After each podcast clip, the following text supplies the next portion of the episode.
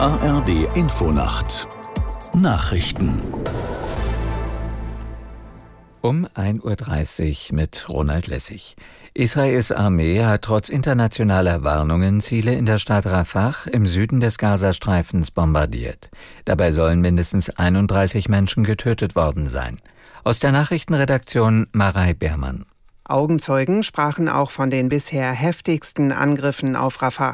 Die Stadt ist der einzige Ort im gesamten Küstenstreifen, in dem die Hamas noch die Kontrolle hat. Derzeit sind dort noch keine israelischen Bodentruppen im Einsatz. Israels Ministerpräsident Netanyahu hat aber den Befehl erteilt, eine Offensive vorzubereiten. Bundesaußenministerin Baerbock hat erneut vor einem solchen Schritt gewarnt und sprach von einer humanitären Katastrophe mit Ansage. Ähnlich äußert äußerte sich UN-Generalsekretär Guterres. Deutschland, Frankreich und Polen wollen gemeinsam gegen russische Desinformation vorgehen. Das sagte der französische Außenminister Séjourné der Franz Frankfurter Allgemeinen Zeitung.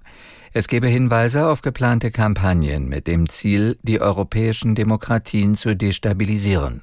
Séjourné äußerte sich vor einem Treffen des sogenannten Weimarer Dreiecks mit der deutschen Außenministerin Baerbock und dem polnischen Ressortchef Sikorski.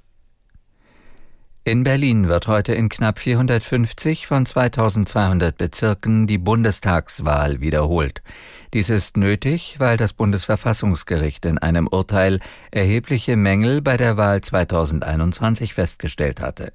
Aus der Nachrichtenredaktion Wolfgang Berger. Knapp 550.000 Berechtigte können heute nochmals bei der Wiederholungswahl ihre Stimme abgeben. Gemessen an der Gesamtzahl aller Berechtigten auf Bundesebene macht das einen Anteil von 0,9 Prozent aus. An den Mehrheitsverhältnissen im Bundestag wird der Ausgang laut Beobachtern nichts ändern.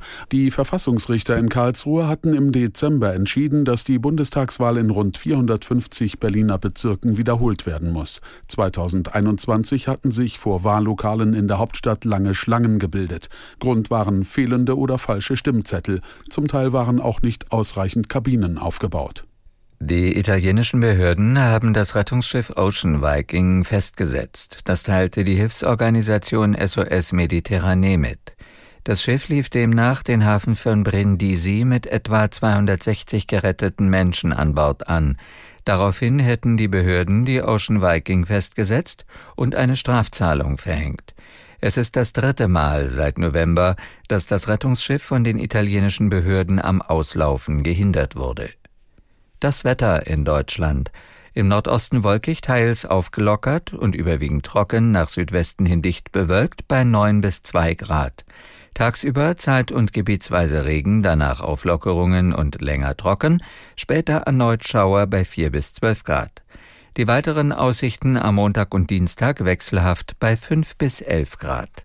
Das waren die Nachrichten.